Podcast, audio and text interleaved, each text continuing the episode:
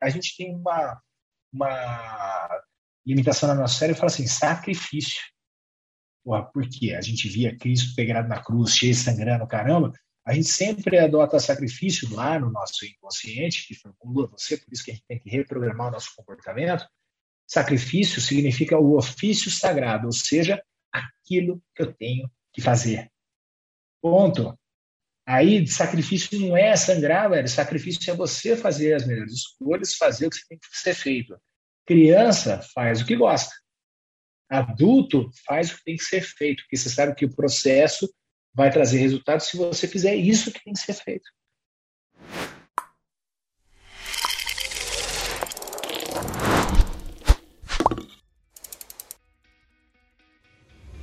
Bem-vindos ao Jobcast, o podcast das profissões. Eu sou o Jesse, aqui comigo está o Leonardo. Boa noite.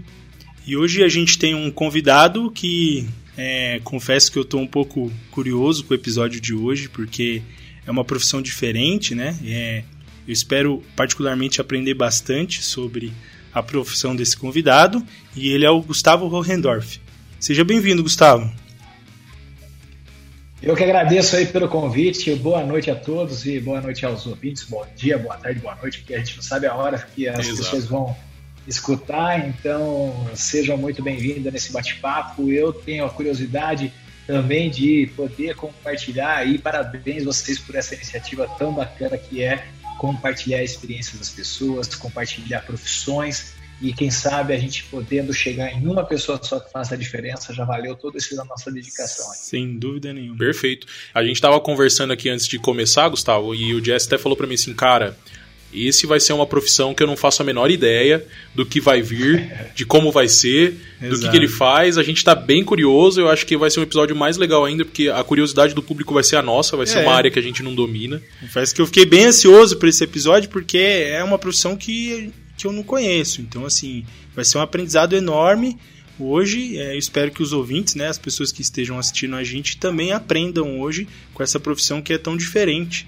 Né? E falando na profissão diferente, Gustavo, posso dizer que você é um especialista comportamental, Gustavo? Pode, pode dizer que isso complementa um pouco das atividades que eu faço. Eu acabei me denominando né, como reprogramador comportamental positivo, ok? Que foi a própria metodologia que eu acabei desenvolvendo dentro desta jornada da minha vida, né? Nesses 46 anos eu trabalho desde os 16, então são 30 anos de jornada que foi dedicado vários desses anos no meu desenvolvimento pessoal. E aí, quando eu entendi não era mais sobre mim, era sobre nós, foi quando eu pedi a conta. Eu era, a gente vai falar sobre trajetória, essas coisas todas, mas resumindo, eu era gerente nacional de, de, de vendas de uma empresa bacana, de um negócio bacana, e eu pedi a, a conta no meio da crise do impeachment da Dilma para fazer o que eu faço hoje quando eu decodifiquei todo o sistema e eu entendi que eu poderia beneficiar muito mais pessoas do que somente a mim ou a instituição que eu trabalhava. E aí eu manter essa metodologia que chama-se reprogramação comportamental positiva. E é disso que a gente vai falar hoje. É disso que a gente vai conversar. Isso tudo começou que você tinha 16 anos lá, Gustavo. Eu conheço um pouquinho da sua história, que a gente já conversou um pouco antes. E você trabalhava com vendas, né, na época. Você trabalhou como vendedor no comecinho da sua história, né? Então, na verdade, quando as pessoas decodificarem o que, que é venda, vocês vão ver que todas as profissões, independente de qual seja a intitulação que você se dá, todos nós somos vendedores, né? O médico vende o serviço dele, o advogado, o pedreiro, a faxineira, todo mundo tem o que de vendas. Eu iniciei mesmo com 16 anos de idade, não foi vendas, eu trabalhei num escritório de contabilidade imobiliária como auxiliar de escritório com conhecimento em informática. E foi uma bela de uma situação extremamente desafiadora para mim, porque eu era de uma classe média interessante de Campinas, né, que eu falei que eu estou próximo aí de vocês, uhum. e eu fui estudei nos melhores colégios de Campinas desde moleque. Meu pai me proporcionou isso para mim. Só que quando você é pequeno, quando você tem 3, 4, 5, 6, 7 anos, você está nem aí para as coisas que o, o material, é porque a criança se diverte por nada, né? É, é, e sim. quando eu comecei a chegar na adolescência, os meus amigos eram tudo cara que tinha um nível social, mas bem longe do meu nível. Né? Então, a pessoa, não sei se você conhece o condomínio Gramado, na hora que o Gramado estava surgindo, já tinha amigo meu que morava lá, e filho de médico de Harvard, neto de médico de Harvard, e ele estava sendo formatado todo para Harvard. Então, quando eu cheguei na adolescência, eu entrei num dilema, né, com meu pai. Porque a galera da minha escola ia todo mundo de Nike, Reebok, o caramba tal, e eu ia de quichute, de conga, e eu comecei a entrar na dividida com meu pai, eu falei assim, pô, rapaz, todo mundo vai de um jeito e eu quero usar as coisas iguais, né? E ele falou, não, a melhor coisa que eu tô te dando é a educação. Isso daí é supérfluo. Só que você falar isso com um adolescente é embaçado. Você não né? quer saber. É Quando você tem essa idade aí, o que você quer é vestir umas roupas bonitas para as menininhas prestar tá atenção. Tá é, bem isso, bem. E eu era popular, eu era um cara pop, eu era o cara do fundão, eu era não sei o quê, mas eu tinha esse dilema dentro de mim e eu, eu tinha uma situação mal resolvida com meu pai porque eu entrava na dividida com ele por causa disso. Daí, uhum. com 16 anos de idade, ele me falou, monta no carro que eu vou te dar um presente. Eu falei, porra, agora não vai me dar a porra do Nike, né? Estourei. Aí ele, ele chegou, me botou no carro, sabe onde ele me levou? Hum. Faz ideia. Nossa. Jesse James, você faz ideia onde me levou com 16 anos de idade? Faço nem ideia. Não foi no puteiro também, tá? Confesso que passou pela minha cabeça. Bom, então, eram as duas as hipóteses. Eu comprar o Nike e me levar no puteiro, né? Então, na verdade, ele me levou no Ministério do Trabalho para tirar minha carteira de trabalho. Caramba! Falei, Caralho, pai, pai, eu estudo o dia inteiro, eu fazia processamento de dados no Coração de Jesus, que era um colégio de Campinas. Eu estudava de manhã colegial normal e à tarde era o, a parte de, de processamento de dados. Falei, você quer que eu trabalhe que horas? Ele falou, não, você vai saber a hora de usar isso. E ele, ele levou surpresa.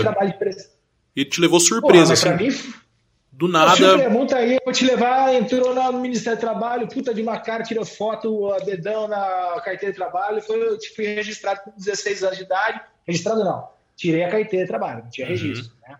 Ele falou: você vai saber quando vai fazer bom uso dela. Eu falei, puta presente, falei, obrigado, hein. Mas só que hoje eu entendo bastante coisa do meu pai, eu tenho um baita de uma relação com ele. Ele fez um dos melhores presentes que eu tive realmente na vida, foi esse, mas não teria a sensibilidade e o tato se hoje eu tivesse o conhecimento que eu tenho hoje, entendeu? Porque não era daquela maneira. Mas uhum. foi o que meu pai tinha para me oferecer. Porque ele também tem uma. Quando a gente olha a jornada dele, a história dele, um cara que perdeu o pai com sete anos, a mãe deixou ele no reformatório com oito. Então tem uma história que ele não, não, poderia cobrar dele, uma coisa que ele não teve. Quando Sim. a gente começa a decodificar isso, a gente muda a nossa vida. Mas eu demorei pra caramba, tá? Sofri pra caramba pra gente decodificar. Mas voltando aos 16 anos de idade, eu matei a aula, eu vi um anúncio no jornal precisa de auxiliar de escritório com conhecimento de informática. E era na rua de baixo do colégio que eu estudava. Eu chegava, se eu matava a aula, eu ia lá de uniforme, eu matei a aula, eu ia de uniforme na, na entrevista. O cara falou, meu, que você está com o uniforme do colégio aqui de cima? Eu falei, não, que a gente está passando necessidade, eu não tenho outra roupa, eu, era o último colégio que eu estudei, era esse, e eu estou precisando de emprego e tal. O cara falou, mas como assim? Eu falei, não, estou aqui, se você não quiser me contratar, não tem problema, vou procurar outro. Daí o cara gostou da minha resenha, com 16 anos de, idade, ele falou: Não, vou te contratar. Você não vai ser o melhor funcionário para mim, não. Você vai ser o melhor funcionário para outro chefe, patrão, mas eu vou te ajudar a ser, começar a entender como começa a vida profissional. O cara foi muito legal. Tem amizade até hoje, cara. Isso daí, na verdade, o senhor Paulo Rise morreu. Aí o Nelson Rise, que é o filho dele, e o Nelsinho. Nelsinho é contemporâneo comigo de idade, a gente é amigo até hoje. A gente fez amizade muito grandiosa. Daí eu comecei a matar aula enquanto não tinha o registro eu ia de, eu ia de uniforme do, do, colégio, né? A hora que saiu o registro na carteira, eu cheguei pro meu pai e falei, ó, oh, pai, tá aqui, ó, o presente que você me deu, agora você faz uma gentileza, me tira daquele colégio, coloca no colégio à noite, que eu vou começar a trabalhar durante o dia. A minha mãe surtou, né? Falou, que porra é essa? Da? E meu pai falou, tá bom. Meu pai era forjado no ferro e no fogo, né? E você abraçou a causa ainda, né? É. Ele te deu a carteira Abracei de trabalho, você foi com a cara e com a coragem, né? Mas juntou a fome e a vontade de comer. Ele falou: a melhor coisa que você fez é virar homem agora. Isso aqui. Daí foi, né? Então eu tive vários dilemas na vida por ser mal resolvido. Por isso que eu, hoje eu trabalho com a reprogramação comportamental positiva, porque quando a gente reprograma algumas coisas, elas viram potencialidades para dentro de você e faz com que você prospere ainda mais. É, isso é sensacional. Então eu só sou grato por essa história. Não tenho rebeldia, não tenho. Cara, primeira coisa foi muito grandiosa. Só que eu tive vários ajustes para fazer na minha carreira. Você acha que no meu primeiro salário eu comprei o quê, filho? Um Nike. É óbvio. Eu claro. Eu ganhei tudo, gastei tudo, eu não tinha mais noção, só fazer a merda, né?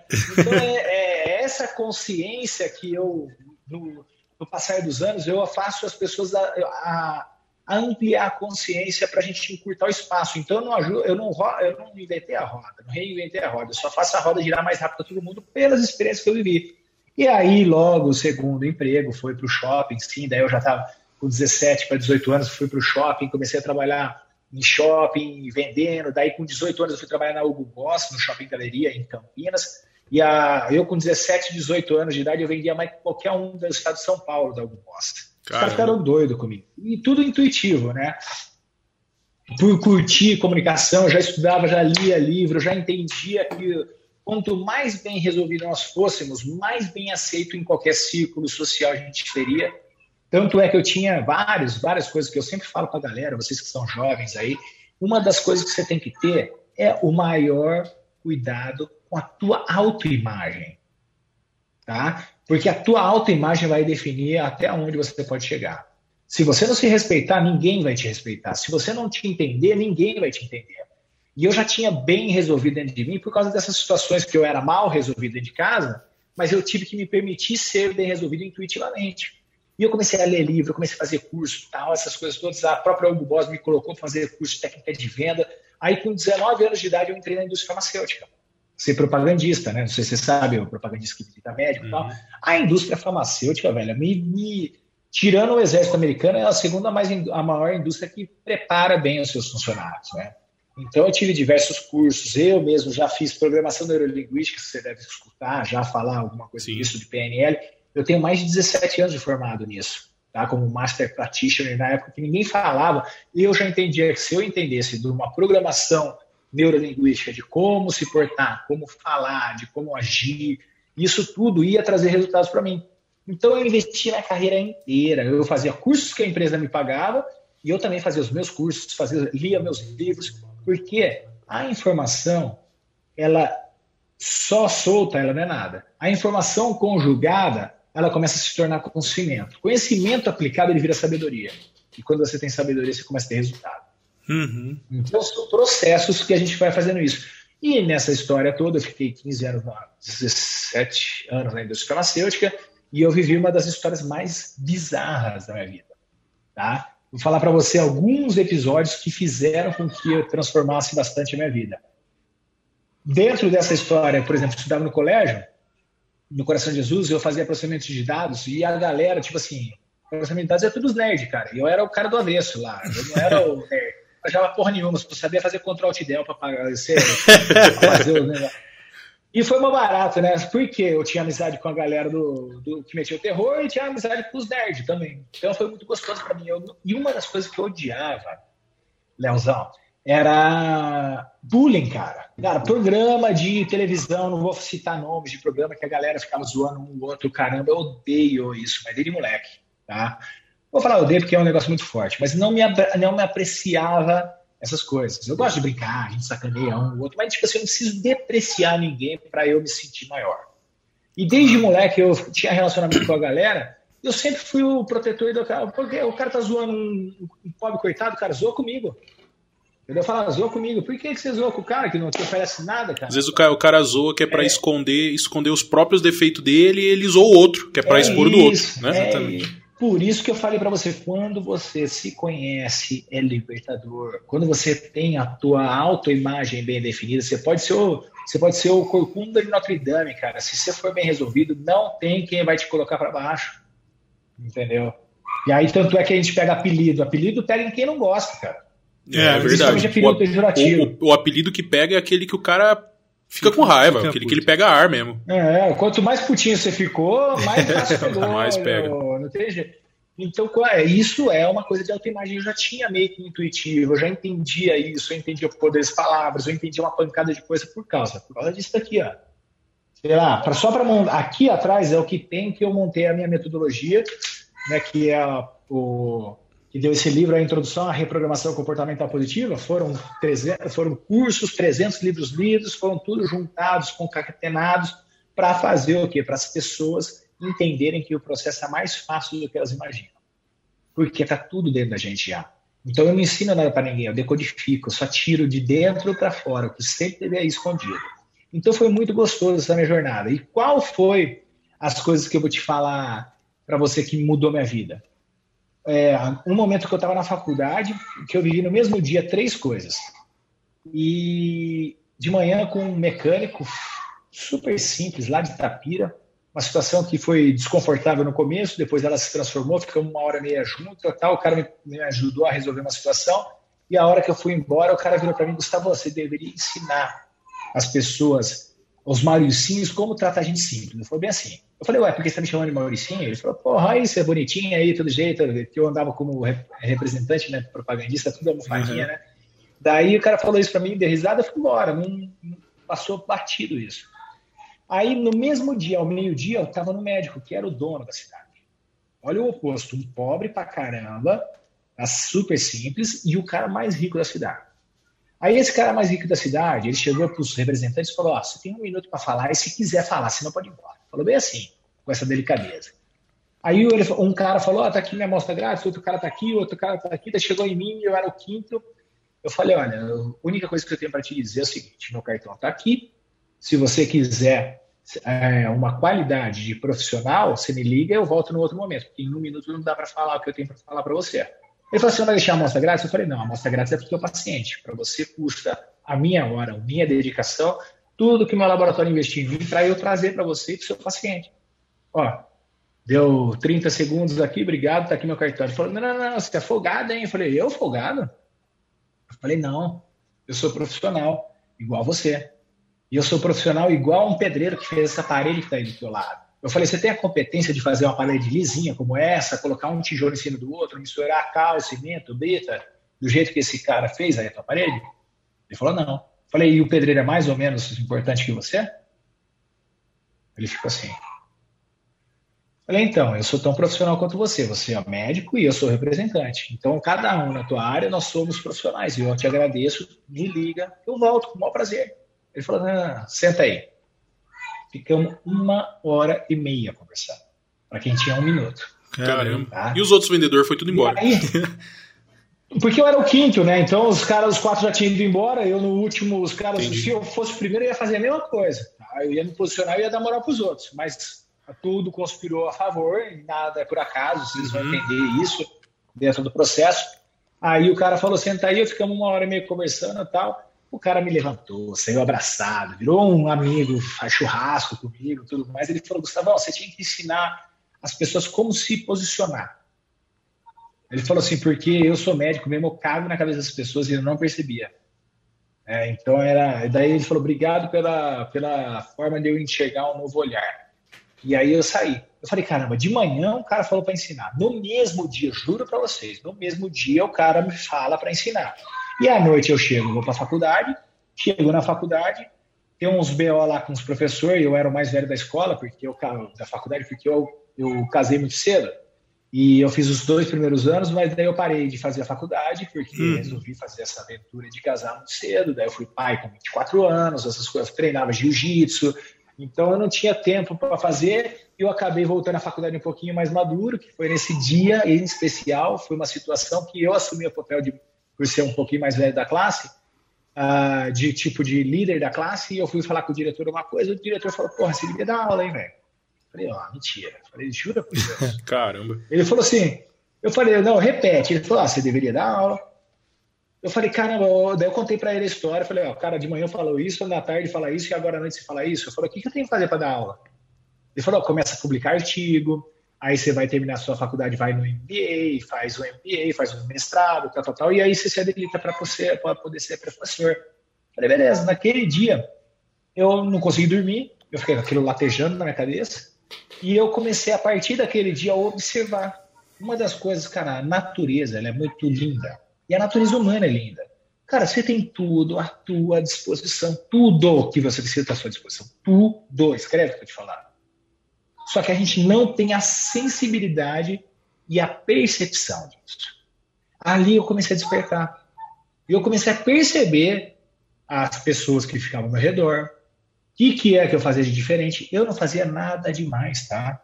Vou escrever para vocês, eu falo para vocês, não fazia nada demais, mas eu notei que a grande maioria não fazia isso. E eu comecei a relatar, acordei, um passo a passo que eu fazia, aí durante o dia o que eu fazia e fui dormir. Então, teoricamente, escrevi mais ou menos como se fosse um dia. E eu levei para o meu diretor ler. Ele falou, que porra é essa que você escreveu? Ah, o tal do artigo. Ele falou, tá louco, artigo tem que ter referência biográfica, isso, aquilo, caralho. Ele falou assim, ah, leia essa merda aí para mim, depois você me fala o que que é. Aí, passou uma semana, ele me ligou e falou, Gustavão, o que é isso que você escreveu? Eu falei, ah, escrevi mas um, relato de como é mais ou menos se desenrola meu dia. Ele falou, do caralho. Ele falou, isso daqui, na verdade, é um pocketbook, seria aqueles livrinhos de bolso, né? Um uhum. guia, um manual básico de, de viver bem a vida. Ele falou assim para mim. Caramba. Falei, caralho. Aí eu cheguei e mandei, dei pro meu pai também ler. Aí os dois, que são duas pessoas que eram importantes para mim, né, ele chegou assim, ele falou, porra, meu pai virou e falou, Gustavo, são pequenas atitudes que você faz que trazem grandes vitórias, né? Que deu esse livro aqui. Então, esse foi o meu primeiro livro, escrito em 2004. A gente está fazendo Nossa, faz bastante anos. tempo. Pe pequenas atitudes, grandes vitórias. 17 anos aí, 2004 para 2021, quanto dá? 17. 17, né? 17 anos, isso mesmo. 17 anos ali eu despertei um monstro, cara. Eu despertei que foi justamente porque se alguém que se interessa em compartilhar um conteúdo para ajudar outra pessoa é porque já, já tinha um código diferente na cabeça. Né? Uhum. Hoje a gente fala de bastante gente dando conteúdo gratuito, mas porque está interessado em consumir produto, é vender info, infoproduto, caramba. Mas isso eu fiz há 17 anos atrás na intenção realmente de facilitar, ser um facilitador, facilitar a vida. Porra, por que, que negar? Eu ficava, eu ficava ah, de cara mesmo, falando para você a verdade, por que, que as pessoas não agiam como, meu, como eu agia? Porque eu achava que o que eu fazia era extremamente básico, ridículo, simples. E aí foi onde ali me despertou, porque que eu comecei a entender um pouco mais o comportamento humano, aí das crenças, é não sei o que, tá, tá, tá. E tudo isso me levou para onde eu estou hoje. Mas antes dessa brincadeira, por exemplo, quando eu escrevi esse livro, ah, eu terminei, daí eu terminei a faculdade e fui para o MBA, fui na fase a, a FGV. Eu terminei a FGV, o MBA em gestão comercial, o cara da FGV falou, Gustavo, você não quer dar aula? Pra gente na pós-graduação de administração de empresa, eu falei, caralho, eu falei, meu, porra, eu sou do fundão, velho. Ele falou, não, já tenho informação de você, é, você tem um livro escrito assim, assim, assado, eu acho que você vai se dar super bem com a turma que eu tenho para fazer aqui de administração, que na verdade é pós-graduação, não era o MBA, né? Porque o MBA podia dar aula para pós. Né? Então, para eu dar aula no MBA, eu tinha que ter o um mestrado. E aí ele chegou e falou assim: é uma molecada que entra na faculdade no MBA, na, na pós-graduação de administração de empresa, cara, você vai se dar super bem com eles. Eu falei, bora. Aí eu fui fazer uma aventura, uma brincadeira, fiquei por 10, 11 anos dando aula na FGV, dei aula, fiz primeira matéria, depois eles me deram outra matéria, foi me dando matéria e eu dei aula de quatro matérias, que as quatro matérias, tudo que eu domino hoje e é o que eu vivo e que eu compartilho, que é marketing, todo mundo precisa fazer. Não tem jeito, qualquer negócio não sobrevive sem marketing. Ele está intrínseco à venda. Uh, liderança, não tem jeito. Gestão de habilidade e competência. E relacionamento interpessoal. Qualquer pessoa que precisa ter sucesso tem que ter esses quatro pilares, não tem jeito. Uhum. Entendeu? E aí eu fui 10 anos dando essas aulas e aprendendo e compartilhando, porque a primeira pessoa que aprende é aquela que ensina, não tem jeito. É, é a melhor, melhor maneira de aprender.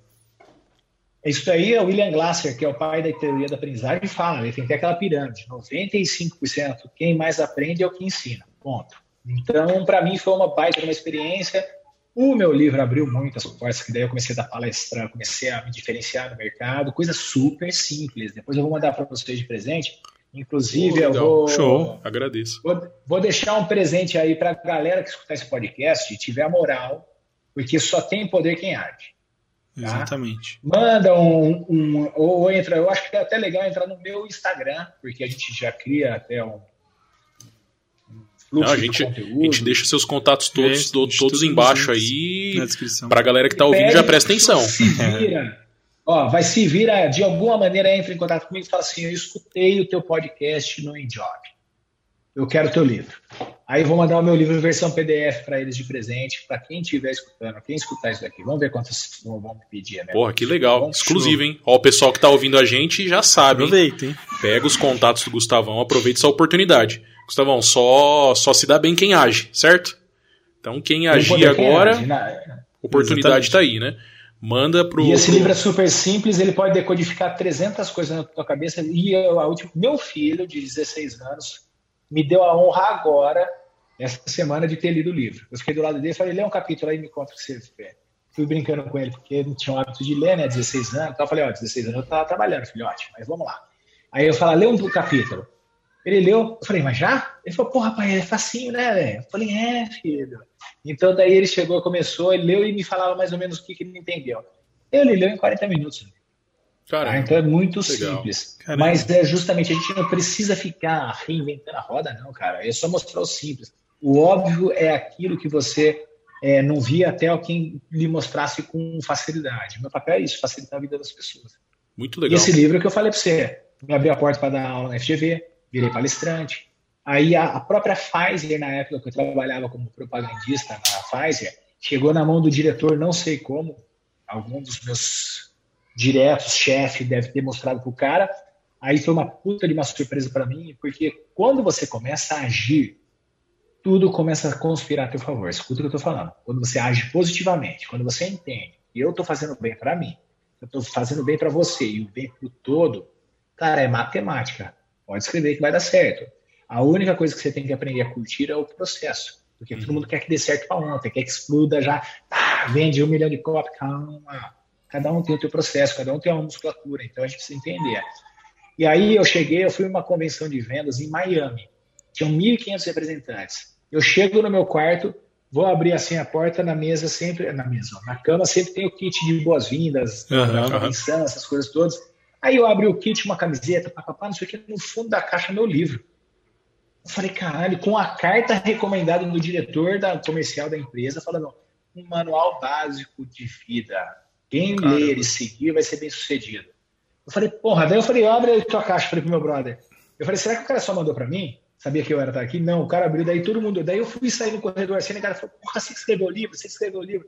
Meu, para 1.500 pessoas. Caramba. Então, meu livro já chegou vendendo milhares de exemplares, porque acima de mil é milhares, né? Uhum, então, com certeza. Já... Então, aí você pega, foi muito bacana. E esse livro já impactou realmente milhares, milhares de pessoas, porque eu estou na terceira edição. E esse livro super simples foi o que me projetou para a vida. E quem tem a intenção de compartilhar um conhecimento é porque já tem um propósito diferente. Que, na verdade, é o propósito do mundo: é ajudar o outro. Esse é o propósito do ser humano. E quanto mais você ajuda, mais você também acaba sendo ajudado. Então, Sim. Então, é uma jornada muito louca. E aí, o que acontece? Quando eu comecei a decodificar isso, Vou falar para vocês, detalhe o que aconteceu na minha vida. Quando você entende sobre corpo, mente e espírito, você entende o invisível e você entende o visível, você começa a ter comportamentos harmoniosos. Você vai ver que até a hora que você não faz nada, as coisas estão te ajudando. Isso que é muito bacana. Que é o tal da lei da atração, o segredo, que a negada não decodificou, é muito mais simples do que isso. É uma somatória de ações, de comportamentos que vão criar uma força mesmo motora que vai fazer com que as coisas aconteçam na tua vida. Tanto para o bem quanto para o mal, que totalmente é relativo. O bem e o mal é relativo para cada um. O que é hum. bom para você pode ser que não seja bom para mim, mas o que, pode, o que é ruim para mim pode ser que seja bom para você, sei lá. Então é sempre relativo isso. E aí, cara, minha vida começou a decolar de uma forma, na hora que você começou a entender eu era propagandista em uma empresa, eu fui contratado a ser gerente de produto em outra empresa. Seria uma promoção, mas só que eu fui promovido em outra empresa. Por que isso aconteceu? Porque pessoas que estavam nessa empresa trabalhou comigo no passado, identificou o meu potencial, mapeou e me chamou. Então a gente não pode perder a oportunidade sempre de causar uma boa impressão. Principalmente se você está falando no in-job. Então eu, tô, eu virei uma coisa por causa de alguma coisa boa que eu fiz no passado. Então, para. Galera, sabe quem vai ser bom chefe? Ou sabe quem vai ser um bom dono de empresa? Você faz ideia, Jesse e Leozão? Você sabe quem vão ser os melhores chefes e os melhores donos de empresa? Vocês fazem ideia? É difícil responder uma pergunta assim. Eu imagino que você tenha que ter é, um muito, composto. Muito de... amplo, né? É uma pergunta bem ampla. Eu imaginaria que você tem que ter um composto de características. Uma observação, tem que ser observador, tem que agir, tem que ter empatia. Tem um conjunto de características, né? Eu vou te facilitar a vida. Vamos simplificar? Meu papel é simplificar. Vai. Vai ser um, vai ser um bom chefe, um bom empreendedor quem for o melhor funcionário. E quem tratar a empresa que ele trabalha como se fosse a dele. Com respeito. Pode né? escrever. Né? Esse, cara vai, esse cara vai ser o melhor chefe quando ele tiver a oportunidade de ser líder. E ele vai ser o melhor dono, porque se ele cuidou da empresa do outro como se fosse a dele, imagina quando ele cuidar da dele. Aí Exato. muita gente fala o seguinte, fala assim, não, eu vou ser bom chefe eu vou ser bom líder quando eu tiver a minha equipe. Não, não vai, velho. Não vai. Você não vai ser dono do teu negócio, você vai quebrar o teu negócio se você não for um bom funcionário. Não conseguir entender o sistema, entender a dor do dono. Enquanto você não entender isso, por isso que as pessoas falam empreender, tem que empreender, tem que empreender. Ser funcionário é um empreendimento e tem que ser momentâneo de repente. Então eu uhum. tinha que ser representante. Eu vou ser, o que, que eu faço para ser o melhor representante? Eu estou empreendendo. Entendeu? Ah, daí eu fui ser gerente de produto. O que, que eu tenho que fazer para ser o melhor gerente de produto? Eu estou empreendendo.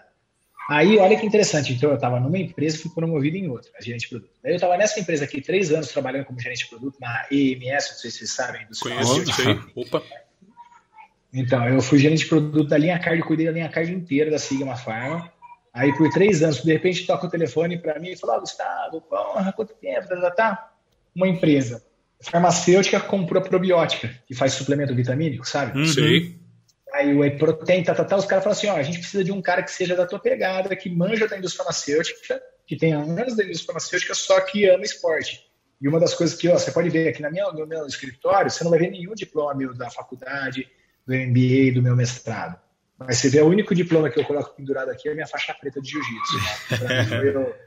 foi a mais a, uma das maiores conquistas que eu fiz na minha vida. Daí o cara mapeou, falou, eu era faixa preta e eu curtia esporte, mas eu era da indústria farmacêutica. E aí a probiótica foi comprada por um grupo farmacêutico, só que eles queriam manter a essência da probiótica.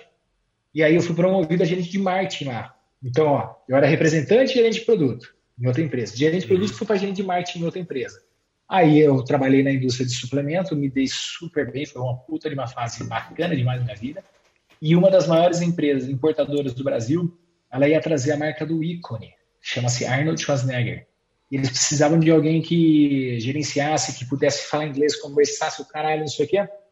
Vieram até mim.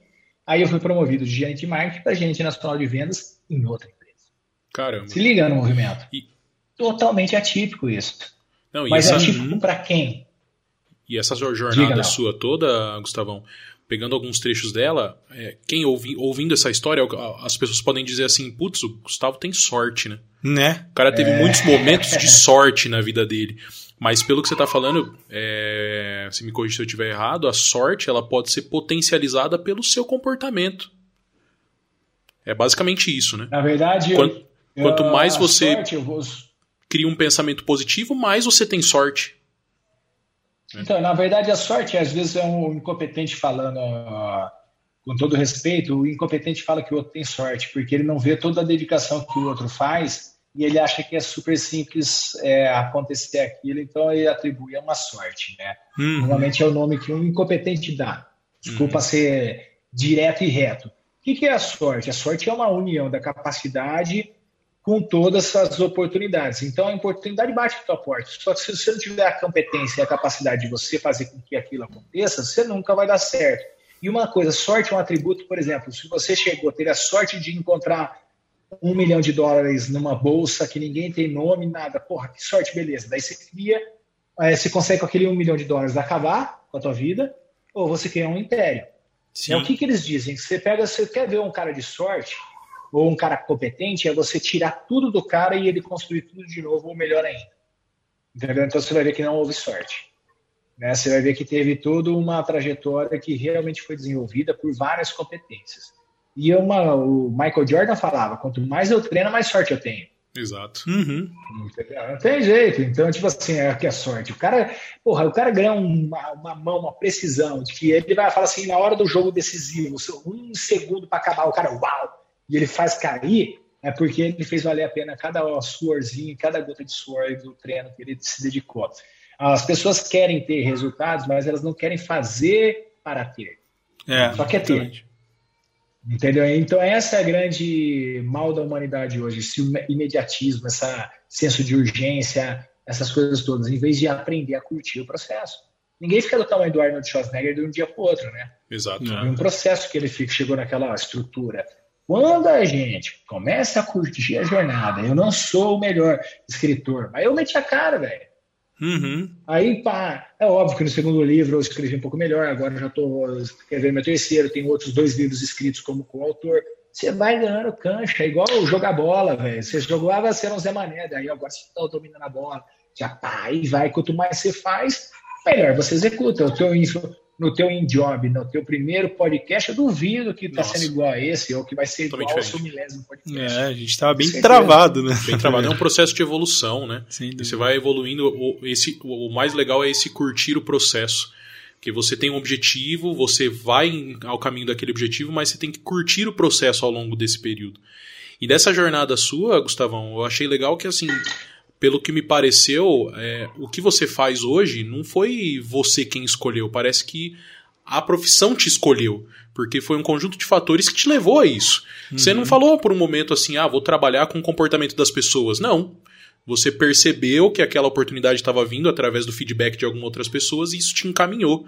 Né? Então, é o que a gente chama de vocação. Tem gente que chama de vocação, tem gente que chama de dom, tem gente, vários nomes. Talento. Talento, esse é. tipo de coisa, mas você se deixou levar pelo que você era e a, você alcançou isso hoje, né?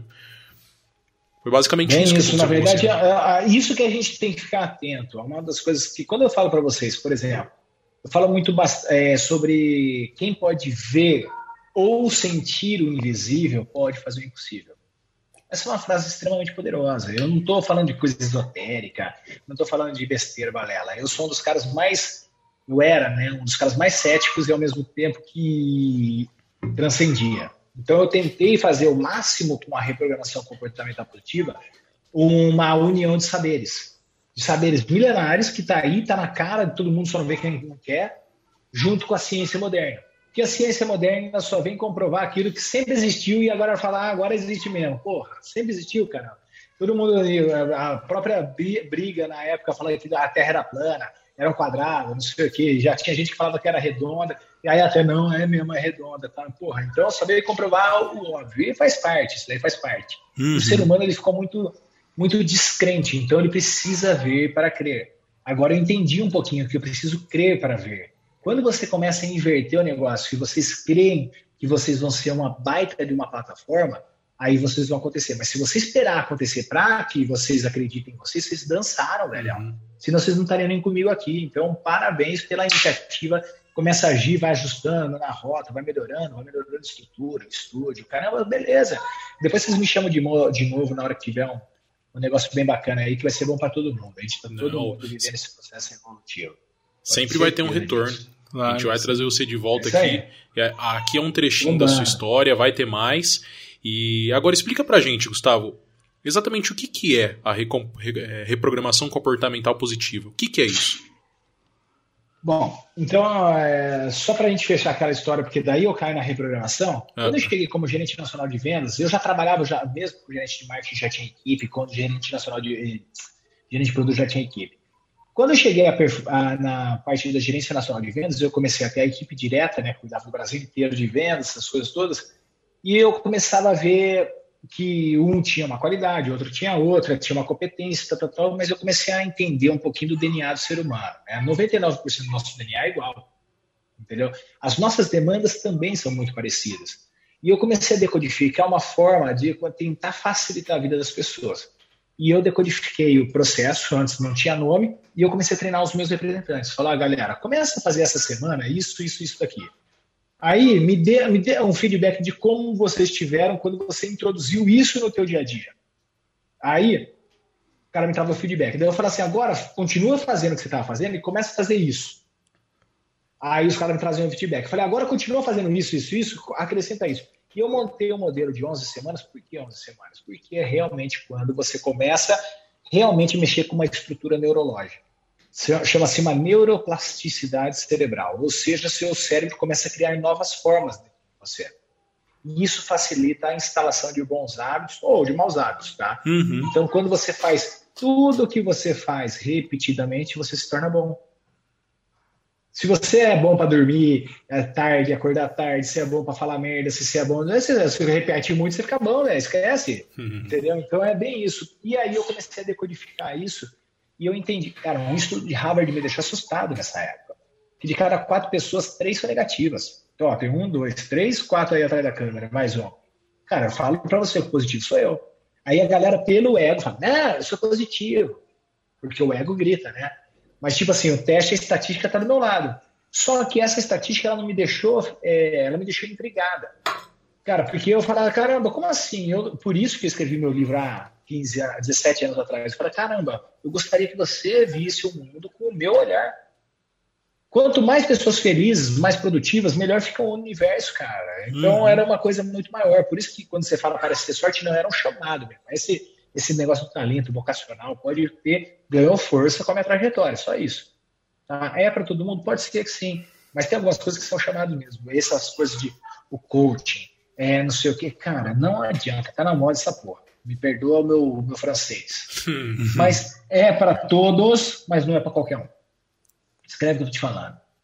Não é para qualquer um. Vai ter uma separação de joio do trigo, vai ter uma, uma porrada de coisas. Vai ficar, quem é, na, quem é bom mesmo nessa situação? Você pode treinar, pode se dedicar, pode se tornar bom. Mas tem que ter o tesão de fazer. Em tudo. Você tem que ter o tesão de fazer o podcast, de escutar, de falar, de interagir. Cara, você vai ver, na hora que você coloca o tesão no negócio, funciona. Funciona. Né? E aí, quando eu estava como gerente nacional de vendas, eu decodifiquei todo o meu processo.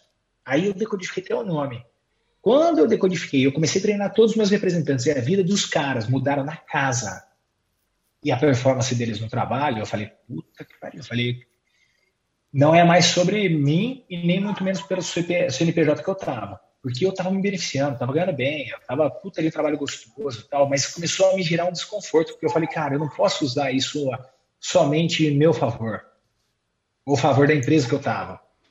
E aí eu comecei também a fazer, por exemplo, eu era é, falava muito com donos de loja de suplemento, não sei se vocês já frequentaram loja de suplemento vitamínico, a maioria são amadores, né? Cara que é uhum. personal trainer que compra suplemento e vende e tal. E eu comecei a fazer também, estender isso para os lojistas. Eu falei, cara, comprou X mil reais, eu vou te dar um módulo tal. Comprou não sei o que, comecei a ajudar também. Eu fazia, eu só criava marketing, eu sou do marketing também, né? Então eu criava, mas nisso eu comecei a compartilhar o conhecimento. Quanto mais eu compartilhava, melhor eu ficava também, né? Sim. Você lembra daquela coisa que a gente falou lá atrás? Sim. Então, cara, foi uma puta de uma estratégia. E eu comecei, na hora que eu cheguei em 100 pessoas treinadas, eu falei, quer saber de uma coisa? Eu pedi a conta. Escuta o que eu estou te falando. Não pedi a conta com nada armado. Mas eu sabia o que eu queria fazer, que era isso. E eu já tinha uma bagagem de 100 pessoas treinadas. Já fazia palestra, tal, aquela porrada de coisa. Eu juro para vocês, escuta só o último, uma coisa bizarra. Representante, gerente de produto, gerente de produto, gerente de marketing, gerente nacional de vendas. E de gerente nacional de vendas eu virei um empreendedor da minha vida, né? Com certeza. Aí eu pedi a conta, 8 da manhã. Tudo, as famílias ficou legal, papapá, entenderam, não sei o quê. Falei, tchau, vazei. Aí, oito e meia me toca o telefone, eu não tinha feito uma divulgação do meu trabalho. Entre aspas, né? Porque eu fiz uma palestra numa feira do Arnold Schwarzenegger, que esteve aqui em São Paulo, eu fiz uma palestra falando da reprogramação comportamental positiva para os lojistas de suplemento, né? E também deixei o meu contato para a galera entrar em contato comigo, caso quisesse é, saber mais sobre treinamento, falasse comigo. Ninguém mais, ninguém menos do que a dona da feira. Falou, Gustavo, eu vi tua palestra lá, tá, tá, tá. Eu falei, cara, a mulher tem grana para contratar o Tony Robbins, o Paulo Vieira, quem ela quiser. Ela falou, queria saber mais sobre o seu treinamento. Caramba. Juro por Deus, eu pedi a contar oito, oito e meia, ela me ligou. Eu falei, caramba, eu falei, não acredito, não é que o bagulho é bom mesmo, não é que. Se não tivesse pedido a conta, acho que ela não tinha ligado. Não tinha. Cara, eu pedia conta, eu não tinha ideia do que ia fazer. Eu sabia, não tinha ideia, não. Eu sabia que eu ia fazer ia me dedicar ao treinamento. Cara, mas eu falava, eu falei assim, eu falei, ah, não é que o bagulho é Você não sabia por onde começar, né? Aquele, o que o universo entendeu as mensagens, pá, pá, pum, conectou. Aí eu comecei a atender ela, daí dela já veio outra indicação, pum, pum, pum, não parou mais, velho. Não parou mais. E daí a reprogramação comportamental positiva, o que, que é? É o que eu trago tatuado aqui no braço, não sei se a galera vai conseguir ver, mas aqui, ó, é o átomo o cérebro e o coração. O que, essa tríade tem a ver com o sucesso de qualquer um? O átomo é a menor partícula que forma tudo. Ok? Uma menor partícula. E essa menor partícula foi interessante quando os caras decodificaram. Isso daí já é falado há milhares de anos sobre o átomo, elétrons, nêutrons e tal, mas ela só mudou mesmo a história quando, no começo do século XX, um cara realmente identificou o átomo e ele descobriu que o átomo nada mais é do que um mar de energia. Olha que doido. 99% do átomo, que é a menor partícula que forma tudo que você vê e que você não vê, além dele ser pequenininho demais, invisível demais, somente 0,1% dele é matéria. Então, para você conseguir ter algo visível, haja átomo, velho. Você consegue entender isso, Cara, Jesse? Sim, nossa senhora. Então, o que que acontece? Isso decodificou minha vida de uma forma que você não está entendendo. Na hora que eu comecei a estudar esse bagulho, eu falei, caralho, bagulho louco, mano. Então, o que, que acontece? Por exemplo, você está aqui, faz assim comigo agora, faz assim, ó. Olha que delícia. Faz de novo, de novo, ó. Ó, você encheu o teu pulmão de oxigênio, né? E ainda por cima, o oxigênio, lembra da fórmula é, química dele? É O2, ou seja, são duas moléculas. Você tá vendo as duas moléculas voando na tua cara? Não tô. Você tá vendo ela aí? Não. E ó, se eu tô falando de ser molécula, é feita de átomo, caramba. Se você não tá vendo a molécula, imagina o átomo. É isso que a galera não consegue decodificar. E aí o átomo, os caras descobriram que tá em tudo e em todos os lugares. Tudo é feito de átomo. Quando você. Tudo. Tá? E o elétron não bate no próton, tá ligado? O elétron não bate no próton, no nêutron, não sei o quê, porque existe uma força, uma energia ali. E os caras descobriram que é a mesma energia que não deixa a Lua bater na Terra, o Sol tá lá no lugar dele, Marte, Plutão, Vênus, o caramba, tudo tá ali, que esse espaço vazio é exatamente o espaço que tem dentro do, do átomo. Quando os caras descobriram isso, começou a acontecer o que com a tecnologia?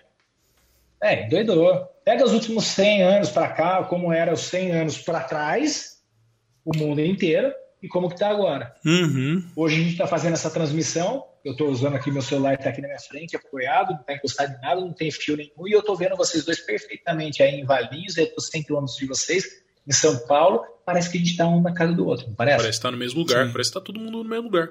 Por que, que aconteceu isso? Ah, Por causa dessa, dessa tecnologia que eles descobriram que o átomo é uma grande, uma grande onda.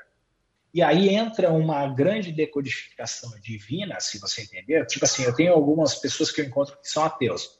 Eu até entendo. uhum. Mas a grandiosidade de Deus para mim, ele foi decodificado, ele deixou de ser um barbudinho que tá no céu olhando para mim, falando, ah, Gustavo, você vai pro inferno, pau, meter raio no céu, caramba, para se tornar algo que interage comigo fortemente. Que nada mais é do que essa grande energia, porque o todo, tudo que você imagina, e você não imagina, está dentro do todo. Entendeu? E aí o, o todo, o que, que é? A constituição de todos os átomos unidos juntos. Quanto mais, e ainda o átomo, o que, que eles descobrem? Que ele expande cada vez mais. A galáxia, por exemplo, o Hubble está viajando, ele parece que ele vai chegar numa borda do, do universo. Quando ele chega no lugar, parece que ela desdobra mais, vrau, mais não sei quantos milhões de anos-luz. Entendeu? Então o todo é infinito. E tudo está dentro do todo. E esse, o todo ele é formado por uma menor partícula, chamada átomo. Que átomo em grego significa a menor partícula Caramba. que vai juntando, vai juntando, vai juntando e junta-se e vira tudo. E aí os caras começaram a ficar muito loucos. Os cientistas que eram ateus, a grande maioria da Idade Média até o começo do século XX, a grande maioria era ateus. Hoje você pode pesquisar, Jesse, e você pode pesquisar, Léo. 99% dos cientistas hoje vivos, eles acreditam em algo maior. Eles não dão o nome de Deus, tá? Para não entrar na religiosidade.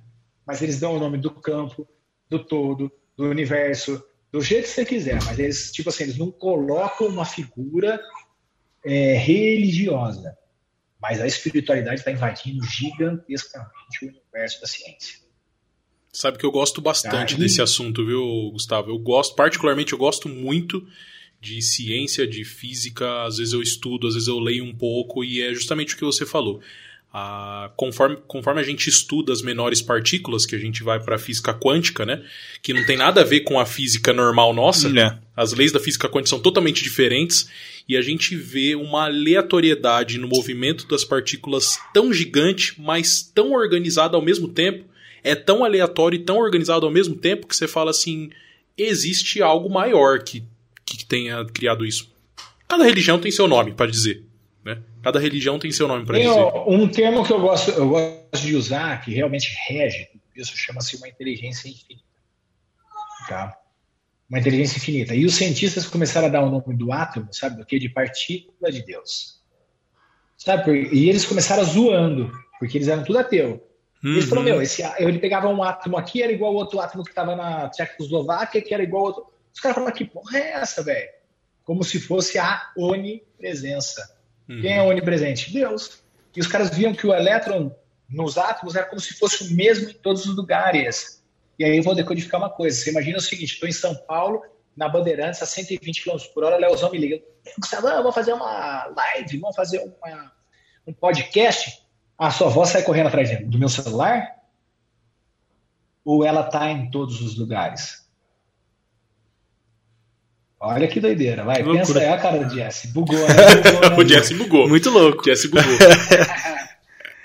e aí você tá tipo assim, então é como se a tua voz estivesse em Valinhos, tá, ela tá em todos os lugares. Eu que vou andando, e na verdade, tipo assim, é como se ela estivesse ali. Por isso que Deus é onipresente. Uhum. Uhum. Se ele está em todos os átomos, os átomos estão em todos os lugares, o átomo ele funciona como uma parte ou ele funciona como uma onda, e na verdade você, próprio Einstein pirou, né? Porque se eu pego você, o Jesse ou o Léo, e eu acelero vocês com esse. Você tem 50 trilhões de células. Cada célula é formada por moléculas. E molécula é formada por quê? Pelo átomo. Pelo átomo. 99% do átomo é o quê? Energia. Energia. E aí você pega o seguinte: eu pego vocês, eu acelero na 100, milhões, 100 mil quilômetros por hora, que é essa velocidade da luz, sei lá o quê. Você sabe o que acontece com você? Parando o tempo. Você só, você faz assim, ó, você desintegra, na verdade, mas você não deixou de existir. Você só voltou na essência. Uhum. Olha que doideira, daí você desacelera, vai juntando tudo a partícula forma você de novo. Então nós somos um apanhado de energia. E essa energia que nós somos, guarda isso que eu estou falando para vocês, porque entre o cérebro e o coração, porque nós somos uma fonte de energia, o todo é uma energia só, pura, e a galera confunde porque a gente escuta desde pequenininho, a gente nasceu no segundo país mais católico do mundo, cara, independente de qual seja a sua religião, até mesmo seja ateu, mas você sempre escutou as besteiras da religião besteira. você, sempre escutou, é, você sempre escutou algumas informações que vêm lá da igreja sim. e que acabam formatando o seu inconsciente. Então, para você, a gente gera conflito. Até eu decodificar isso, eu também fiquei meio em estado de choque, né? Depois que eu fui decodificando, eu fui entendendo. Cara, Deus é o todo. Você está entendendo isso? Vocês conseguem entender que Deus é o todo? Uhum. Se, se ele é o todo, não existe divisão quem é o todo é inteiro, não é dividido. Uhum. Quem é o todo, ele não tem dentro, ele não tem fora. O todo não tem alto, não tem baixo, não tem bonito, não tem feio, não tem o bom e não tem o ruim, é o todo. Então, teoricamente, quando a gente começar a enxergar esse todo de uma forma neutra, e ele é amor absoluto, tá? Ele é amor absoluto, daí você chega e fala, Gustavo, mas como tem estuprador, como tem guerra, como tem Covid, como tem pandemia? Cara, são experiências que estão nos desenvolvendo para que você escolha quais são os atos que você vai começar a colocar em prática, porque tudo está dentro dele. Por isso que na Bíblia fala, mesmo que eu ande no vale da sombra da morte, não tem minimal algum. Porque se eu estou no, no, vale da sombra e da morte e Deus é o todo, eu estou dentro da onde? Dentro de Deus, né? Dele, caramba. Entendeu? Então, o que, que, é que eu tenho que aprender com essa experiência? Essa é a pergunta que você tem que fazer para você. Por que, que eu estou enxergando o Vale da Sombra e da Morte? E por quê? Quando você começa, você pega assim, olha que doideira que as pessoas não entendem de frequência e não entendem de informação do corpo. Quando as pessoas começarem a entender as frequências e informação do nosso próprio corpo, a gente decodifica muita coisa. Quando a gente fala de Deus, a gente olha para onde? Pro céu. Pro céu. padrão, hum. isso é padrão. E aí você pega o seguinte, a gente, aí olha que doideira. Então eu vou pegar esse daqui, ó planeta Terra, tá? Redondinha. Aí o cara que está aqui, ó, ele olha para o céu, não olha? É. Exato. O cara que está aqui olha para o céu, não olha? Onde é o céu? E a Terra gira em torno dela mesmo, em torno do Sol. Aonde é o céu? Onde está Deus aqui? É, exatamente. É que a galera não pensa um pouquinho, mas a gente olha para o céu por duas informações importantes. Inclusive, a neurociência já decodificou. Tem um ponto que chama, dentro do teu cérebro, chama-se o ponto de Deus. Mas não é que é Deus, é porque esse ponto ele é ativado toda vez que você olha para cima. Então, você já viu o depressivo, ansioso, o suicida olhar para cima? Geralmente para baixo, né? E aonde é o inferno? A gente fala que o inferno é onde? Para baixo. Para baixo. É, o inferno é, o dentro da terra, né? No, no... Caramba, não é isso. É porque quando você olha para baixo, você emana hormônios negativos, você tá preocupado, você tá assim. Ai, não sei o que. Fala, cara, que bosta, vou me matar, que merda. Você, você tá aqui, ó. Isso é o inferno. É uma liberação hormonal que teu próprio corpo faz. Se você começar, eu chegar agora, começar uma história triste pra você, Jesse, e eu falo assim, Jesse, olha pra baixo. Reflita porra, realmente uma merda que você vem fazendo até aqui. Tá, tá, tá. Cara, você começa a chorar, velho. Uhum. Fisiologicamente, independente de. Aí, tipo assim, agora você faz o seguinte: Jesse, olha para cima, põe o peito para fora, levanta a cabeça 15 graus de inclinação, começa a sorrir. Caralho, isso é foda. Porra. Aí você começa a sentir toda uma, uma, uma liberação hormonal totalmente diferente. E os uhum. caras estudaram em Harvard e acabaram com a depressão de 200 pessoas, só chamando as pessoas para olhar para cima, uma inclinação de 15 graus, peito para fora e sorrindo. Já viu depressivo assim? Fala sério. só se for maníaco, só se for louco. só se for doido. Só se for doidão, louco. É doidão. Não tem um é pino. Não tem, tipo assim, se o cara estiver dentro de um conceito saudável, mental, ele começa a fazer isso, ele decodifica o próprio corpo. Então, o invisível, ele é um reflexo do que nós estamos transformando, mandando. Então, tudo que acontece na tua vida é um eco. Que eco? Das vibrações que você está criando dentro de você. Então, quando. Por que, que eu criei a reprogramação? Porque para ajudar as pessoas a perceberem coisas simples, que é microexpressão facial, tom de voz, postura do corpo, é como está a tua frequência cardíaca, como está o teu pensamento. Tudo isso somado, ele vai criar uma vibração. Aí uma vibração, ela tem diversas intensidades. Tanto é que se eu vibrar na Jovem Pan, eu não recebo CBN, velho, esquece. É simples assim. Então, se está acontecendo merda na tua vida, se está acontecendo pessoas esquisitas chegando, não é o mundo que está errado. É você que não está sabendo equalizar, sintonizar as suas melhores vibrações. E como as vibrações começam? No pensamento, no sentimento, no tom de voz, nas palavras, em todo um complexo comportamental que faz com que você emana as coisas. Então, tudo de bom ou tudo de ruim é fruto daquilo que está dentro de você. E o bom e o ruim ele é relativo, ele só está te dando a oportunidade. Peraí, tá vendo? Cara, que legal o Gustavão tá fazendo um job. Porra, eu vou falar para vocês com toda humildade. Vocês estão de parabéns, vocês estão no caminho certo, porque eu não me conecto com qualquer Zé Mané. Tá? Então, meus parabéns para vocês. Eu estou Obrigado. aqui me desenvolvendo, compartilhando, trocando uma ideia para que a gente acesse mais pessoas possíveis. Então, os nossos propósitos, eles estão alinhados. Então, deu match na frequência. Porque se eu tivesse na vibe aqui e vocês estão aqui, a gente não ia se encontrar, esquece? Sim, sim. Entendeu? Uhum. É assim que é a nossa vida. Então, você tem aqui tem um milhão de frequências que particularmente para as nossas experiências, frequências baixas são ruins, frequências altas são positivas, só que todas as frequências são todo. É isso que você tem que entender. Mesmo as experiências ruins são manifestação para que você reconheça o todo. Entendeu? E aí, quando você começa a decodificar, opa, eu penso com coerência, eu sinto com coerência, é natural que eu estou criando um campo vibracional, isso é ciência, tá? E o que tem de diferente que as galera não entende, a gente valoriza muito aqui. E a gente esquece disso daqui. E fisiologicamente o teu coração é o campo eletromagnético mais forte do teu corpo. Está comprovado, seu campo eletromagnético. O que é eletromagnetismo? Imã. Então aqui você manda, uau, mas aqui você puxa, velho. Então não adianta você pensar positivo, esquece, é balela, velho. Se você não sentir. Então eu tô aqui, ó, vou pensar positivo, vou ganhar na Mega Sena, tenho certeza, vou ganhar na Mega Sena, eu vou lá, eu confio na Mega Sena, que impulso. É. Entendeu? E aí, tipo assim, não adianta, porque você não está em coerência, porque dentro de você você sabe que a chance de ganhar na Mega Sena é um em um bilhão. Aí você já não sente aquilo. Mas você até pensa positivo, mas você não sente. Mas quando você começa, cara, presta atenção, quando vocês fizeram alguma coisa com o teu coração, o que aconteceu? Conta pra mim, Léo. Você fez de coração o negócio. O que deu?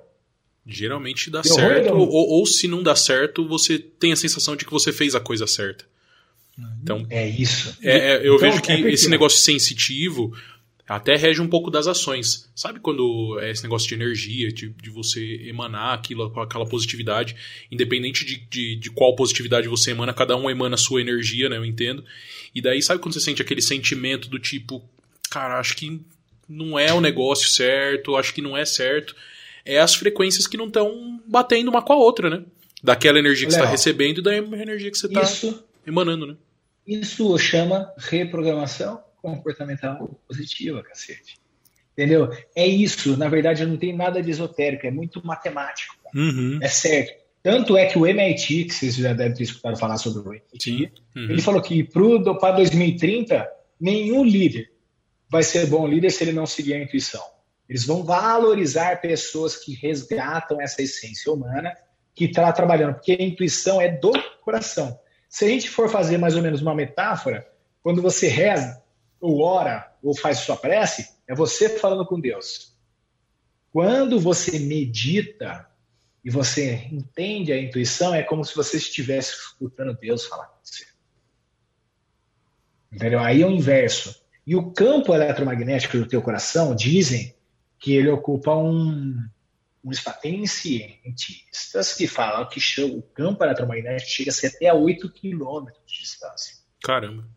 Então, às vezes, você está chegando num lugar, você já tem uma sensação de mal-estar, não sei o que. Cara, seu coração chegou antes, presta atenção. Isso é intuição, é futuro. Eu estou aqui, ó, um metro da minha frente, se eu estou aqui, ó, um metro da minha frente, isso aqui é, é futuro para mim. Mas o meu coração está conectado aqui, cara.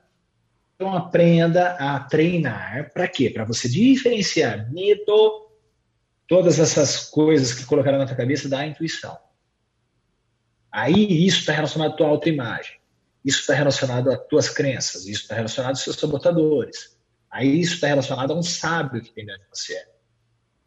E aí você começa a se identificar, conhecer e exercitar cada vez mais. A somatória disso é matemática certa para o teu sucesso. E é exatamente o processo da reprogramação comportamental positiva. Quando você entende, você pensa, você sente, você emana e você recebe. É a coisa mais simples para você começar a sua transformação. Então, aconteceu merda, peraí. O que eu tenho para aprender com isso? Como eu estava nesse momento? O que, que eu fiz? Não sei o que. Volta para cá.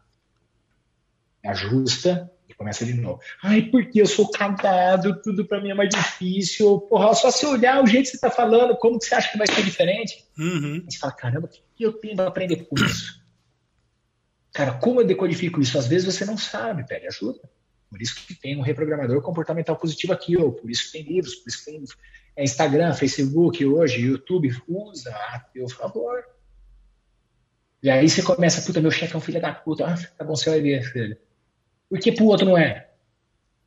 Entendeu? Por que, que dá certo para um não dá para outro? Se o componente humano é igualzinho, meu cérebro é igual ao teu, meu fígado, meu rim é igual ao teu. Se a gente não for uma anomalia, mas na grande maioria é todo mundo igual, entendeu? Então, tipo assim, nós somos iguais. O que muda são os nossos comportamentos, ou seja, a forma como a gente pensa, sente e age. Então, quando a gente começa a modelar as mentes mais famosas, as mentes mais bem-sucedidas, você começa a se comportar, expressão facial, tom de voz, você começa a se comportar diferente, e você vai ver a matemática do resultado. A única coisa que você tem que aguentar aí é saber que uma manga, quando plantada no chão, para ela começar a dar fruta, ela demora de 5 a 7 anos.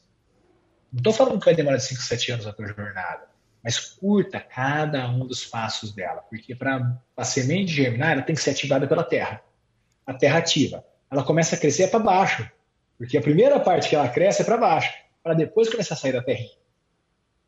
Aí, ó, você vai, é a nossa vida, é assim, cara. Quando você começa a ver pá, pá, pá, pá, pá, Aí você fala, pariu, eu sou uma árvore frutífera. E de um caroço dá quantos outros caroços? Fala sério, não sei contar mais.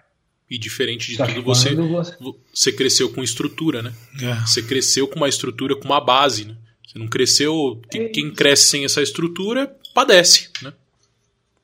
Na verdade, padece, mas tipo assim, todas as minhas experiências de vida, eu vou falar para vocês, nunca é, nunca perdi eu sempre aprendi. Sim. É isso que a gente tem que levar, cara. Porra, tenta. Faz o. Começa a ter, cada vez você vai errar um pouco menos, não sei o quê, mas tipo assim, não é que é erro. Reformula e é um aprendizado. Thomas Edison falava, eu não errei 10 mil vezes. Eu entendi 10 mil maneiras diferentes de fazer uma coisa. Entendeu? Quando você começa só de fazer ajustes na tua fala, na tua forma de pensar, de sentir, cara, você vai se conectar com pessoas você vai começar a aparecer oportunidade de negócio, começa uma pancada de processo acontecer que você não faz ideia. Aí você vai falar o que? Ah, é magia, é sorte. É o cara, não, porra, é o que você criou uma frequência vibracional e você começou a sintonizar de acordo. Então, quando eu aprendo a usar o meu corpo visível para eu acessar o invisível, que muita gente vai dar o nome de fé, vai dar o nome de várias coisas, tal, é um componente divino que está à disposição de todos, de todos quais? Aqueles que estão dispostos a entender, a se dedicar, a treinar. E uma das coisas que eu comecei a entender é que quando a pessoa entende o passo a passo e ela começa a aplicar, para uns vai mais rápido, para outros é mais devagar, mas o passo a passo é o mesmo para todo mundo. Que quem já deu as dicas foi o maior mestre que passou na Terra para mim, tá? Eu respeito vários mestres. Mas o cara mais foda que pisou na Terra chama Jesus Cristo. Ele já deixou um monte de código aí certinho para a gente começar a entender. E aí a gente começa a colocar em prática, porque a física a quântica mesmo fala. Se um homem na Terra pôde fazer, qualquer outro homem pode. Sim. Qualquer outro homem pode. A diferença é, você está disposto? Uhum. Aí, se você estiver disposto, você vai fazer acontecer. Seja cada um no teu tempo, cada um no teu jeito, mas a gente vai fazer acontecer. Existem predisposições? Sim, cara. Quantos Pelé tem na Terra? É um. Tem o Neymar, tem não sei o quê, tal, tal, tal. Mas, tipo assim, existe predisposição. Só que juntou a predisposição com a dedicação, porque Pelé era dedicado pra caramba. A galera não bota conta nisso daí. Cristiano Ronaldo tá aí um exemplo. Nossa, sem dúvida. Ele é uma máquina, velho, de produtividade. Então ele tem disposto a fazer escolhas, a sacrifícios, e aí ele tem tal resultado. E a gente, a gente tem uma, uma limitação na nossa série e fala assim: sacrifício. Porra, por quê? A gente via Cristo pegado na cruz, cheio, sangrando, caramba. A gente sempre adota sacrifício lá no nosso inconsciente, que formula você, por isso que a gente tem que reprogramar o nosso comportamento. Sacrifício significa o ofício sagrado, ou seja, aquilo que eu tenho que fazer. Ponto. Aí, sacrifício não é sangrar, velho. Sacrifício é você fazer as melhores escolhas, fazer o que tem que ser feito. Criança faz o que gosta.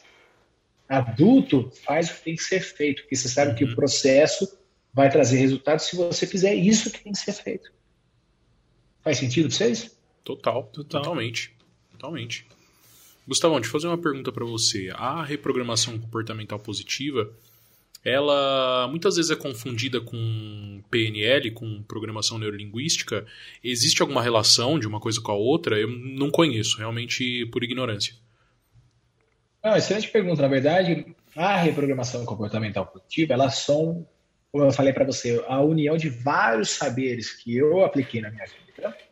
E um deles é a programação neurolinguística, tem informações de coach, tem informação no HeartMath Institute, que entendia a, a, o campo eletromagnético do coração, que os caras estudam há 30 anos. Por exemplo, se eu falo neurônio para você, você associa neurônio só ao cérebro, mas o coração foi o primeiro órgão que teve neurônios, está comprovado, tem 40 mil neurônios. Então, eu só fui juntando tudo que eu fiz, inclusive a programação linguística, mas eu uni todos esses saberes e eu peguei o que eu decodifiquei como mais simples, mais direto e objetivo. E eu fui juntando essas peças todas e eu construí essa, essa nova metodologia que é justamente para ser simples, fácil, é do CEO à faxineira, numa linguagem tranquila, num código é, bem formatado, para quem realmente quiser fazer é, é uma união desses saberes que está à nossa disposição, porque eu falo, não é meu, tudo é nosso está à disposição de todo mundo. A própria ciência mostrou isso. Por exemplo, quando começou Santos Dumont discutir com os irmãos Wright de quem tinha inventado avião, isso daí foi uma das coisas que a ciência foi buscar, cara. Ela doidou, Léo. E o Jess, o que, que eles descobriram? Que a ideia ela tá aqui como foi o iCloud. É que nem tá aonde que tá a porra do iCloud, cara? A nuvem, o cacete, tá aqui, ó, na inteligência infinita. Uhum. Então, na verdade, eles descobriram que o Santos Dumont colocou em prática uma ideia que ele teve. Os irmãos White colocaram em prática também. Só que teve umas. Normalmente tem umas 100, 500, mil pessoas que tiveram a mesma ideia. Porque a ideia não é dele. A ideia é do todo querendo que se manifeste na gente. Nós somos captadores daquela ideia. E tem poder. Quem age? Quem agiu? Santos Dumont e os irmãos White. E aí até hoje, eles, mesma coisa, os caras descobriram sobre os irmãos Marconi, que era na Itália, que eles descobriram uma forma de falar à distância, e o Alexander Graham Bell, dos Estados Unidos. Foram na mesma época, que a gente não tem hoje, que nem hoje a, a roubo de dados, de informação para falar que foi robô. Não, cara, os caras eram uma época que ninguém tinha. E eles fizeram um estudo dos 100 macacos. O que eles descobriram com isso? Eles deram é, batata para os macacos, eles adoravam comer, mas eles tiravam a batata da terra e comiam batata com terra. Aí os antropólogos começaram a ensinar um grupo de macaco a pegar a batata e enfiar no rio lavar a batata e comia. Na hora que ele comia aquela batata caía, mudava até a expressão facial do macaco. Que era uma delícia comer sem a terra. E aí eles começaram a ensinar, ensinar, ensinar, ensinar. Daí eles ensinaram um grupo inteiro de macaco. E eles foram, presta atenção nisso. Demoraram, sei lá, três, quatro meses para ensinar todo mundo. Aí eles foram para uma outra ilha distante, coisa de 200, 300 quilômetros, que tinha a mesma raça de macaco, que comiam a batata também, e eles foram ensinar esses macacos. Quando eles chegaram para o macaco que não tem contato com o outro, e eles foram ensinar o macaco, eles demoraram coisa de um mês e meio para ensinar, o que eles demoraram quatro. Eles falaram, que porra é essa? Por que, que eles macaco aprenderam tão rápido? Aí eles foram para uma outra ilha, aprenderam também um mês. É como se tivesse uma informação invisível, como se tivesse já tido acesso. E eles fizeram com o humano também depois isso. Fizeram com o humano na Nova Zelândia e com o humano no, na, em Londres, em Londres. Sempre o primeiro lugar demorava mais para aprender, o segundo demorava menos. Que curioso. Porque é como se fosse um acesso do, do todo decodificando. Então, se você tiver uma ideia e você achar que é bacana, tenta colocar lá em prática, porque alguém vai pôr. Pode escrever, alguém vai pôr essa ideia em prática. Você fala, caramba, eu pensei nisso, porra, e o cara vai. Mas alguém fez, então a ideia não é tua. Você está sendo um instrumento usado para a manifestação do todo. Tá? Isso aí, quando você começa a decodificar essas coisas, cara, você vai anos. Entendeu? E eu estou começando a entender. Então vocês estão se beneficiando, daqui a pouco vocês vão falar, caralho, eu fiz um podcast com esse cara aqui já no comecinho e assim vai ser. Pode escrever. Eu vou ter uma ideia aqui agora que o Jesse vai pagar uma picanha no churrasco para mim no final de semana. Nossa, vou emanar essa energia aqui. Chama eu também, que eu vou também, que eu adoro picanha. Vou emanar essa energia aqui, que uma hora eu vou, ele, vai, ele vai ter essa ideia. eu vou captar, uma hora eu capto. Eu vou falar para você, sempre vocês pensam nesse sentido que é legal amadurecer isso daí, porque a gente fala de vibração, de emanação, uhum. essas coisas todas. Mas uma das coisas que eu vou deixar bem claro para você, que é interessante, é o seguinte: toda vez que você pensar em algo, pensa em, em três partes se dando bem. Quando você pensar em esse algo, e esse algo envolver três partes se dando bem, ou seja, eu me dando bem, a quem vai ser o beneficiário desse algo que eu faço e o todo se dando bem. Cara, quando você entendeu que essas três partes, por exemplo, eu amo a RCP porque eu sei que impacta vidas e nessa situação acaba impactando o todo. Cara, pode fazer. Mas quando se for fazer algo para você tirar vantagem, ou eu ganho, você perde, ou alguém, eu e você ganha, mas o outro perde, não faça. Fica a dica. Tá? Não faça, não vai dar certo, vai dar merda, cara. Você pode ter uma felicidade momentânea, mas vai ter uma cobrança tua. Não é nem de Deus, tá? Pode escrever, esquece. é sua. Porque Deus é acima do bem e do mal, lembra disso. É uhum. tua mesmo. Existe uma própria acusação. O nosso hemisfério direito é o criativo, é o colorido, o nosso hemisfério esquerdo é o preto e branco, é o racional. O próprio hemisfério, um vai acusar o outro. Escreve aí que eu te falo. Já vi algumas coisas nesse sentido, alguns testes de lados do cérebro, esse tipo de coisa, né? Não, faz Bastante total sentido, eu acho, porque assim, a gente acho que tira como referência o próprio podcast que a gente criou aqui, cara. Acho que quando a gente começou com o propósito do negócio foi exatamente isso, né? impactar não só positivamente a gente, mas como as pessoas, né? Como, como um todo, como a gente falou.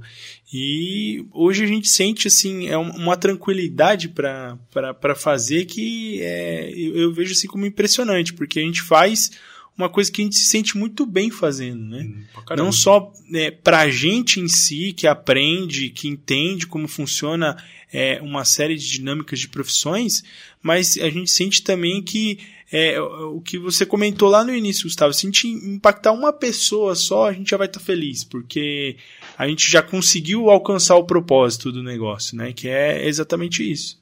Quando a gente fez o. É quando nós fizemos o primeiro episódio do podcast, o primeiro episódio eu recebi um feedback de um amigo meu e ele falou assim: Cara, tem tantos podcasts hoje lançados e tem esses podcasts que são mais cômicos, né? Mais entretenimento. E eu não tinha visto nenhum podcast, podcast que falava de alguma coisa mais séria, que falava de um, de um conteúdo para aprendizado. E eu vou começar a assistir o seu porque eu gostei dessa pegada. E, puta, cara, já alcancei meu objetivo. Se no meu círculo Nossa. de amizade eu já consegui alcançar uma pessoa é, que entendeu o propósito e vai consumir aquele conteúdo, já tá valendo a pena. Sabe? Sem dúvida, sem dúvida. Ah, você acertou o caminho é esse, aí você só vai se aperfeiçoando, vai convidando outras pessoas, vão juntando propósito e assim a gente fica muito mais, muito mais forte.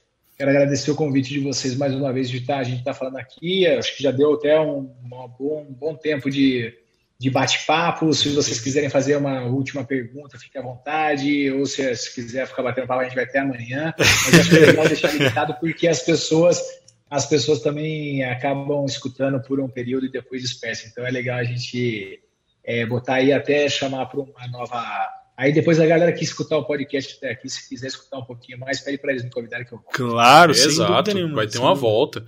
E o, o, o, Gustavão, você tem dois livros inscritos seus, né? Tem esse, esses dois que você Na verdade, mostrou. Eu tenho quatro livros. Esses dois aqui são escritos como coautor que é o Competências Profissionais. Legal. E o Cinema Coach com Pipoca. Esses Legal. aqui são. Cada professor da FGV escreveu uma competência que o profissional precisa ter para ser completo. Eu escrevi sobre marketing pessoal, que tem a ver com autoimagem. Quando você, primeiro, está bem resolvido, fica muito mais fácil de você ser bem resolvido com os outros. Tá? Esse daqui eu escrevi um, filmes que a gente usa para impactar a vida de pessoas no treinamento comportamental. E o filme que é o centro da RCP, do, da reprogramação comportamental positiva é o filme que eu escrevi aqui nesse capítulo.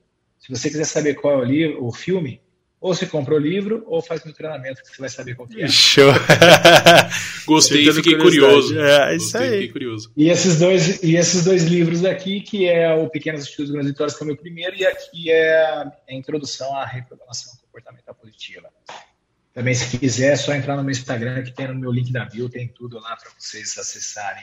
Show de bola. Quem quiser conhecer um pouco mais do Gustavão. Filme eu também... só em off. É isso aí. Quem quiser conhecer um pouquinho mais do Gustavão, depois a gente vai colocar aí os links, as informações dele, vai estar tá tudo na legenda aí pro pessoal. a gente espera que as pessoas sejam impactadas muito positivamente, igual a gente está sendo hoje, né? Sem Opa. dúvida nenhuma, foi foi assim, é, um episódio muito bacana, né? Eu assim fiquei chocado em alguns momentos aqui porque eu tentava tava tentando absorver algumas informações e, e tentando enxergar da maneira como você estava passando a visão e realmente faz muito sentido, né? Acho que esse conceito de, de energia é, é, é, o que rege todo o nosso, o, o nosso meio de, de, vida, como a gente se comporta, como a gente vive.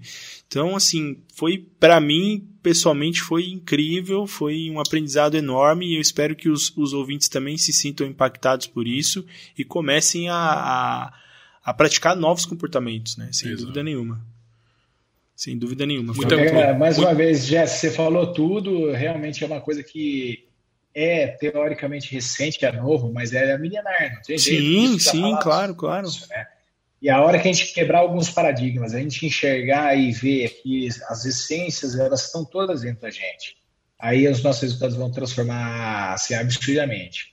Então, conte comigo nessa jornada. Parabéns vocês dois por essa iniciativa, Leozão. Vai para cima, está no caminho certo.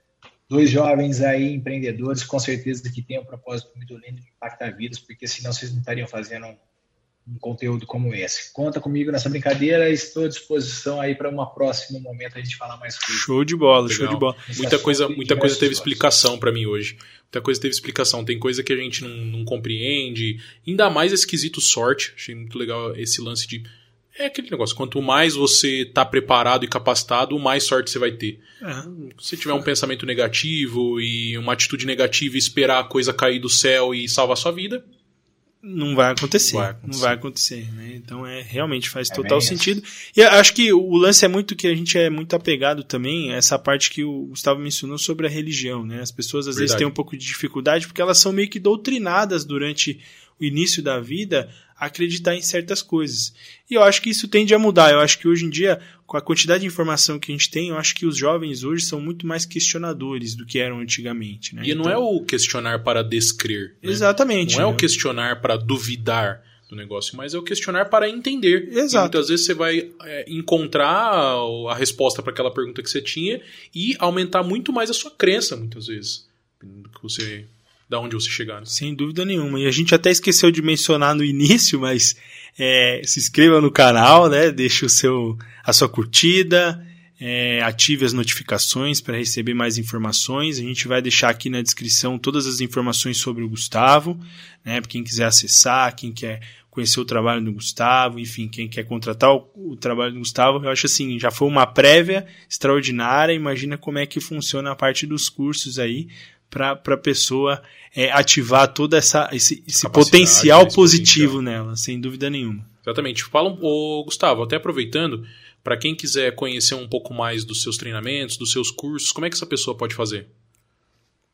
Então, eu tenho o meu site, né, que é o renove9.com.br. Renove é o R, é E e o numeral 9, que se lê Re9. A letra I e o 9 de novo. Então, é um código, tá? Renove 9 para renovar e inovar sua, sua vida, suas atitudes. Nesse Renove 9 tem todas as informações. Eu tenho meus treinamentos presenciais, tem meu treinamento digital, tem meus livros, tem conteúdos, tem meu YouTube, tem meu Instagram, que é o meu sobrenome, o arroba Rohendorf Ali tem bastante conteúdo que pode transformar a tua vida gratuitamente. As pessoas que queiram aprofundar e entrem em contato comigo, vai saber qual é o valor do investimento no individual, no, no, em pequenos grupos, ou no corporativo, ou no digital. Então, eu tenho elementos aí. Ficar sem treinar, a pessoa não vai. Tá? Só não vai fazer se realmente não quiser. De alguma forma, a gente viabiliza para as pessoas é, terem acesso a esse conhecimento que não é meu, é nosso, como eu disse, só fui um facilitador e um decodificador dele. Então, entrando em contato aí, pode ter certeza. E assim como eu já falei lá no começo, quem quiser meu livro, é, se vira, fala comigo que eu vou dar de presente para você em PDF. Tá? Show de bola, a gente vai deixar as informações. Pequena, pode ser que essa pequena informação seja o suficiente para acender uma labareda, uma chama aí dentro, dentro de você. Isso aí. Dúvida, quem quiser receber uma prévia, já pega o contato do Gustavão, manda lá, ó vi o episódio, Gustavo, vi seu episódio no InJob, manda aí um, um, um livro pra gente. Aí você manda o PDF pra essa pessoa, essa pessoa vai ter uma prévia das informações. Né? E quem quiser conhecer mais, tá aí, vou deixar os contatos dele abaixo. É, mais uma vez, peço para que vocês se inscrevam nesse canal, é, ativem as notificações, acompanhem mais. Toda, a cada quinzenalmente a gente está lançando novos vídeos, então siga a gente nas redes sociais também para ver nossos cortes. Logo vai ter trechos lançados no nosso canal também com os cortes dessas conversas, que são longas, você vai poder ver em trechos menores para poder acompanhar mais. E espere que a gente vai ter retorno também do Gustavo e dos outros convidados que a gente já trouxe. A gente faz mais participações. A vida desses caras é longa, é muita experiência e um podcast só é pouco tempo para a gente falar tudo. Né? Sem dúvida nenhuma. Gustavo, obrigado mais uma vez é pela sua participação. Agradecer também ao Pedrão que fez esse link com a gente aí. Pedro, meu brother. E obrigado, Gustavo. Muito obrigado mesmo. Eu que agradeço, estou à disposição e bora para cima, porque o topo é pouco para quem aprende a voar. E a gente está começando a bater asa, né? Então vamos subir junto e é junto dos bons que a gente fica ainda melhor. Obrigado por essa Show de bola. Já pegou até um corte, inclusive. parabéns aí pela. Parabéns aí pela pelo trabalho de vocês e essa iniciativa que com certeza vai impactar muito. Muito obrigado. Muito obrigado. Boa noite a todos. Boa noite, até mais, pessoal.